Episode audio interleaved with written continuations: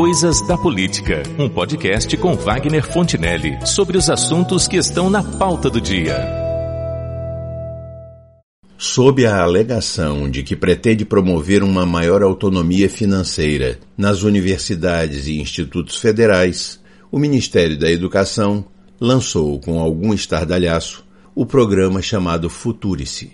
No entanto, desde o seu lançamento em 17 de julho de 2019, a proposta desse programa tem sido alvo de discussões dentro e fora da comunidade acadêmica. Ainda há quem não esteja entendendo bem quais são os propósitos e objetivos desse projeto, que para uns é uma forma de empreendedorismo na área da educação pública e para outros apenas uma fórmula encontrada pelo MEC para lavar as mãos e livrar-se de uma responsabilidade que lhe impõe a própria Constituição brasileira. Mas, em síntese, o que é mesmo o Futurice? Como dito, é uma iniciativa proposta pelo Ministério da Educação que teria como principal objetivo aumentar a autonomia financeira das universidades e institutos federais. O Futurice estimularia que as instituições captassem recursos próprios que auxiliariam na sua manutenção. Mas o MEC insiste na afirmação de que não se trata de privatizar o ensino público, e sim de criar uma nova forma de financiá-lo. E que a cobrança de mensalidades em cursos de graduação, mestrado e doutorado é uma hipótese descartada. Se de fato for apenas isso, por que a comunidade acadêmica tem resistido a esse projeto do MEC e o criticado com tanta veemência como algo prejudicial à educação e nefasto ao direito a ela que é conferido aos brasileiros pela nossa Constituição. Para conversar sobre esse assunto, trazendo aos que acompanham esse podcast informações mais esclarecedoras sobre o mesmo, o convidado desta semana é o professor Gabriel Rodrigues Dalmas Marques, que é docente do Instituto Federal Fluminense, mestre em Educação pelo UFRJ e exerce as funções de secretário de pessoal docente da seção sindical do Sinasef, do IFE Fluminense. Muito obrigado, professor Gabriel, por sua participação nesse podcast sobre esse nebuloso tema. É, bom dia, Wagner. Obrigado pelo convite. Acho que é importante a gente abordar a temática do Futuris, que vai impactar diretamente a realidade dos institutos federais e das universidades federais do país. É muito importante que a população conheça né, e discuta também para poder intervir, interferir nos caminhos anunciados pelo Ministério da Educação, pensando no que for melhor né, e mais interessante para o conjunto da população em relação à educação pública no nosso país. Aparentemente, professor, a versão que é apresentada pelo MEC acerca desse projeto e aquela narrativa que é feita pelas entidades que representam os servidores federais da educação não é a mesma. O governo apresenta como se fosse algo positivo e a outra parte como se fosse um verdadeiro golpe contra a educação e os educadores.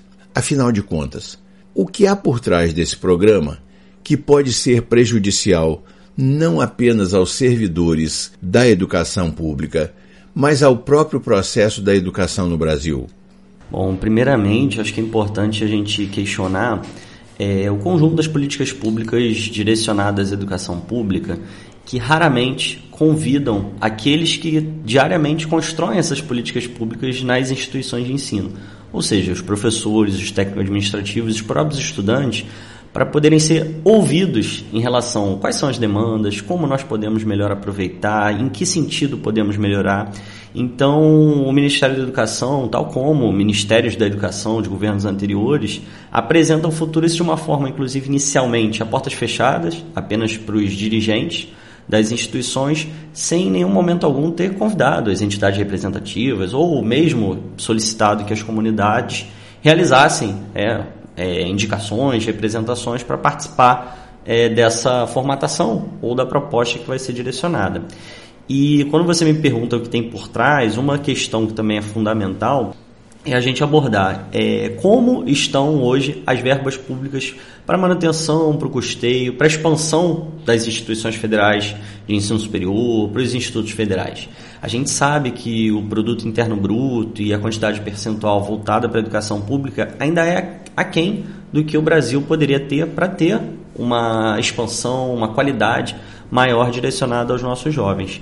E na minha concepção, o que está por trás desse futuro isso é também uma suposta indicação de que a educação pública vai mal das pernas. Quando a gente acompanha diversos resultados, principalmente dos nossos jovens, nas provas, nos vestibulares, que são resultados de sucesso. É, nós temos diversos trabalhadores é, nas mais diferentes áreas que têm uma grande qualidade e são formados pela educação pública. E aí, em relação ao futuro, mais propriamente dito, algumas coisas apresentam uma preocupação que eu gostaria de ressaltar aqui. Primeiro, o próprio documento apresenta que o prazo de duração é indeterminado.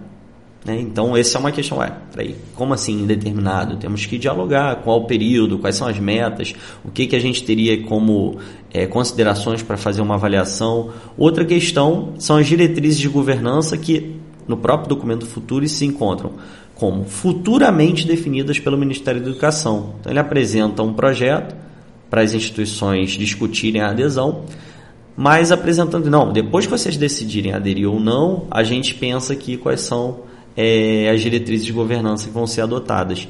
E o terceiro ponto é a utilização da organização social contratada. Então, assim, como a instituição vai abrir as suas portas ou vai fazer essa parceria que interesses são esses relacionados às organizações sociais? Então, esses três elementos chamam bastante atenção. O projeto do Futurice menciona uma parceria entre a União, as universidades, e aí estão incluídos os institutos federais, e as organizações sociais. Para uma melhor compreensão desse assunto, eu lhe pergunto o seguinte: o que são as organizações sociais mencionadas nessa proposta? Bom, é, esse para mim é um dos elementos mais polêmicos da proposta do Futuris. Por quê? Primeiro, eu parto da consideração que a educação pública ela tem os seus agentes. É, nós temos uma é, eleição para reitorias, para direções, a própria participação da comunidade acadêmica e os governantes, amparados pelo argumento de que é preciso gerir melhor, desburocratizar, apresentam esse modelo de organização social para assumir alguns serviços públicos. É uma espécie de é, terceirização da administração. A gente acompanhou é, esse processo na EBSER, que é a Empresa Brasileira de Serviços Hospitalares, que foi no caso da, dos hospitais universitários, que foi um uma grande polêmica também durante o governo da Dilma.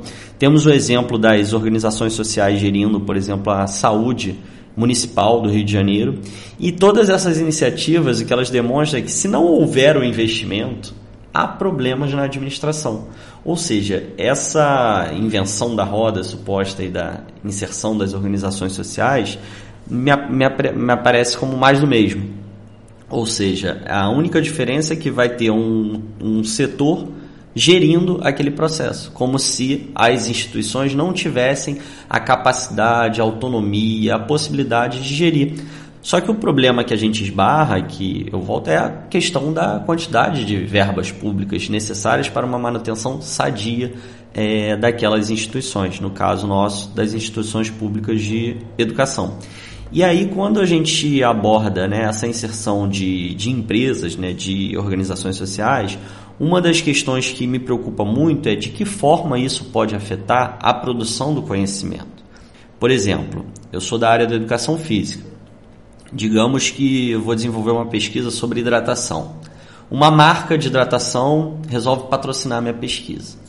E aí, ao longo dos anos, a gente começa a apresentar que, exemplo, a água é muito mais eficaz como processo de hidratação para os atletas, para o alto rendimento e que aquele produto desenvolvido pela empresa, na real, ele não tem a sua eficácia como é propagado pela, né, como é apresentado na propaganda.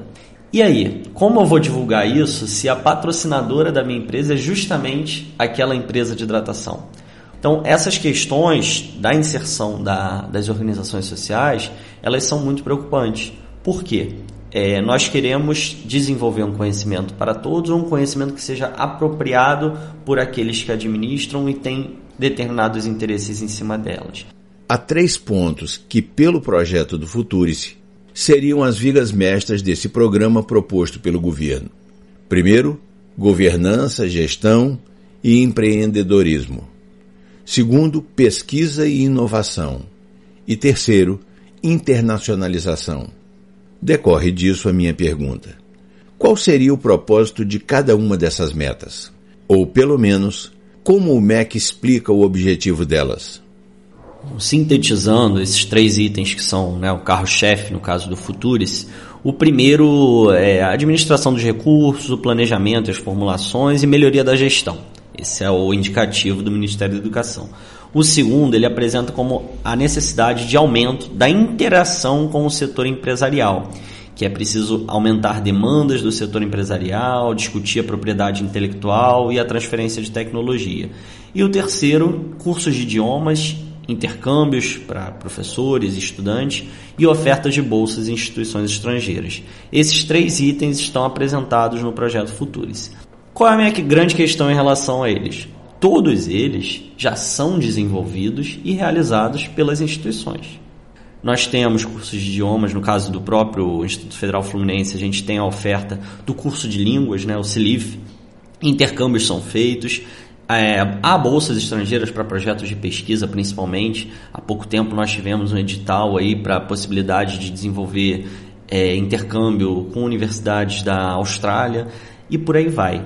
A grande questão em relação a isso é por que né, o governo apresenta como se essas questões não estivessem plenamente ou adequadamente desenvolvidas nas instituições. Temos problemas? Temos. E esses problemas muitas vezes esbarram na questão do limite das verbas direcionadas que são eventualmente contingenciadas, isso atrapalha também a dinâmica de organização. E o Ministério da Educação, no documento, coloca de forma bem genérica, sem entrar em grandes detalhes. E aí a minha desses três itens, por mais que eles já sejam realizados, o que me chamou mais atenção foi o segundo, porque ele apresenta muito é, esse tópico de demandas do setor empresarial. Então, dialogando com o um ponto anterior, por que o setor empresarial aparece como destaque nesse elemento e não o conjunto da população que mais precisa de diversos conhecimentos na área da saúde, na área da engenharia, na área da educação? Então, esse destaque para o setor empresarial foi algo que chamou bastante atenção no item 2 do projeto Futuris. Consta do projeto Futurice que a adesão a ele não será obrigatória pelo menos, o que tem sido divulgado é que cada universidade ou instituto federal decidirá se quer ou não aderir ao programa. Qual seria a diferença entre aderir ou não aderir ao Futurice? Não seria mais simples, neste caso, as instituições que preferirem não aderir por considerarem que o projeto é prejudicial, que apenas não o façam? Em relação à questão da adesão ou não, realmente há uma autonomia das instituições. Tanto as universidades quanto os institutos federais possuem seus conselhos universitários ou seus conselhos superiores, que são órgãos colegiados com representação de todas as categorias da sociedade civil para decidir sobre o futuro dessas instituições. A adesão ou não ao futuro deve ser discutida nessas, nesses órgãos colegiados. É, em relação à obrigatoriedade ou não, é algo que eu considerei ainda bastante obscuro, assim como as consequências. O que vai ocorrer se a instituição aderir ou não? Se é uma política pública do atual governo para o conjunto das instituições públicas, o que acontece se mais de 90% delas decidirem não aderir? O governo vai retirar o projeto ou vai apresentar algum tipo de prioridade para as instituições que aderirem. Aconteceu uma situação bastante semelhante é, no governo anterior que foi o Reúne e o IFET, né, o Programa de Reestruturação e Expansão às Universidades Federais e dos Institutos Federais. E na época eu considerei que aqueles programas foram uma espécie de chantagem. Que eles falaram, se você aderir, você vai ganhar um percentual a mais de verba. E isso é muito ruim, porque aquilo é uma política de cima para baixo, não uma política discutida com os, a partir dos anseios da comunidade daquelas instituições. Então, em relação ao Futuris, é algo que ainda está bastante obscuro, inclusive, como eu citei no primeiro ponto, é, que coloca como prazo indeterminado e que as diretrizes de governança vão ser, vão ser decididas posteriormente. E para finalizar a nossa conversa por hoje, professor Gabriel, uma última indagação. O professor diria que, de uma forma geral, os servidores da educação estão conscientes dos eventuais prejuízos que o futuro se poderá produzir? E o que pode ou tem sido feito pelos sindicatos ou entidades representativas da categoria para que ocorra essa conscientização e tomada de consciência sobre o assunto? Essa é uma excelente questão, né? Como é, atualmente estou na diretoria do, da seção sindical do Sinasef, aqui do Instituto Federal Fluminense, e é preciso ainda avançar muito na discussão. Como todo esse debate que de hoje nós apresentamos, as propostas do futuro e se diversas propostas de educação elas já chegam formatadas, prontas, sem essa ampla discussão. Então, ainda há muitas pessoas que não estão cientes ou conscientes é, do cenário que o futuro se pode apresentar.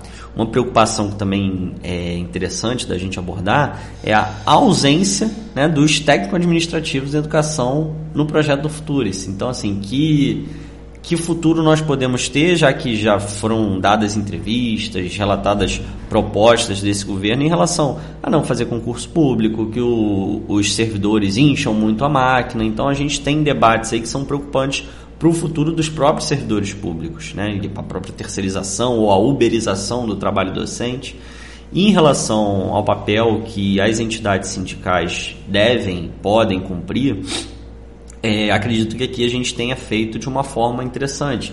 Nós realizamos palestras sobre o futuro, isso, o Instituto Federal Fluminense tem diversos campi, fizemos palestras em Quissamã, em Maricá, em Cabo Frio, Campos Centro, Guarus, é, dialogando, chamando pessoas que estudam educação pública ou têm uma vivência, tanto a partir da academia quanto a partir da militância sindical, para abordar essa temática e apresentar também os dados que são interessantes em relação às verbas ou a relacionar né, aos processos de reforma que têm sido realizados pelos sucessivos governos e esse papel de conscientização é fundamental. Então, o convite que a rádio realizou para a gente abordar esse tema aqui no podcast também é fundamental. A gente pode usar as nossas ferramentas, que são as redes sociais, a nossa página, artigos, para abordar esse tema e chamar as pessoas que ainda não leram, que ainda não conhecem o projeto, para se aprofundar e também se organizar. É fundamental que a gente tenha nesse momento, tanto da parte dos estudantes, nos grêmios e diretórios centrais estudantis, quanto na parte da representação dos trabalhadores no sindicato, que as pessoas se filiem, que as pessoas participem do cotidiano da sua entidade representativa, porque é por meio dela que a gente vai se organizar para aceitar ou para resistir, ou para a gente também apresentar as demandas e apresentar propostas, porque o papel da entidade representativa ele não pode ser apenas de é, combater, mas a gente também pode se organizar para apresentar propostas. Né? Na formação, nós temos uma vivência ampla no conjunto da educação pública desse país, e o Sinasef, o Antissindicato Nacional, a FASUBRA, a União Nacional dos Estudantes, elas têm uma trajetória de luta, de mobilização, mas também de formação política voltada para a educação. Então, essas entidades e o conjunto dos servidores estão convidados e convocados para discutir sobre o futuro e sobre as políticas públicas da educação pública no nosso país. Muito obrigado, meu prezado professor e secretário da seção sindical do IFE Fluminense, Gabriel Rodrigues Dalmas Marques, pela sua participação nesta conversa e neste podcast, cujo propósito foi o de trazer uma melhor compreensão para todos sobre esse projeto do governo que é o Futurice. Até mesmo para que outros professores e educadores da Rede Federal de Ensino possam também tomar uma posição mais consciente em relação a ele. Muito obrigado, Wagner, pelo convite. Grande satisfação. Vamos divulgar aí esse debate, porque o conjunto das pessoas envolvidas diretamente com a educação pública, mas a população em geral também tem que estar ciente e consciente do que são as atuais políticas públicas para a educação, para a gente defender e melhorar a educação pública gratuita e de qualidade. Obrigado. Várias instituições federais que seriam ou serão alcançadas pelos efeitos desse projeto, criaram grupos de trabalho para avaliar os documentos e informações que, aos poucos, o MEC vai liberando sobre este assunto. Por outro lado, as associações ou entidades que congregam os profissionais que atuam nessa área também têm se manifestado, sobretudo com o propósito de evidenciar que a maravilhosa carruagem oferecida pelo ministro Abraham Ventraub à educação brasileira pode não passar de uma tremenda abóbora. É o que temos para hoje.